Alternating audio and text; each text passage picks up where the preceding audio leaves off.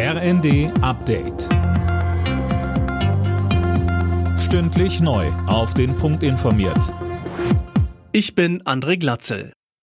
Die Hamas hat weitere Geiseln an das Rote Kreuz übergeben. 14 Israelis und drei Ausländer kamen nach Angaben der israelischen Armee am Nachmittag frei.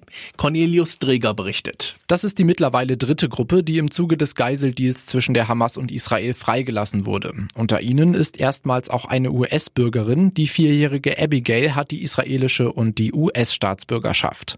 US-Präsident Biden sagte, das Kind sei frei und es sei in Israel. Es habe ein schreckliches Trauma erlitten.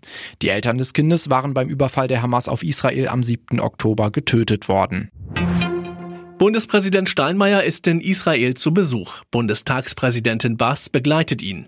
Deutschland steht weiter fest an der Seite Israels. Diese Botschaft hat Steinmeier im Gepäck. Er sagte in Jerusalem, Nichts ist vergessen. Nicht die Erlebnisse derjenigen, die ihre Angehörigen verloren haben. Und wir vergessen nicht die Berichte und Bilder aus den ersten Tagen nach dem 7. Oktober, nach dem brutalen Terrorüberfall der Hamas.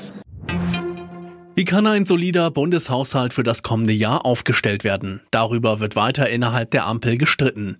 Die SPD ist etwa offen dafür, die Schuldenbremse auch im kommenden Jahr nochmal auszusetzen.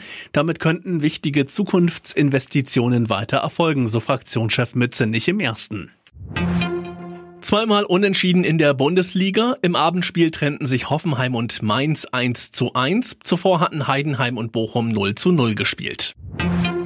Max Verstappen hat die Rekordzahl von 19 Saisonsiegen geschafft. Der Weltmeister war in seinem Red Bull beim letzten Rennen der Formel 1 Serie in Abu Dhabi schneller als Charles Leclerc im Ferrari und George Russell im Mercedes.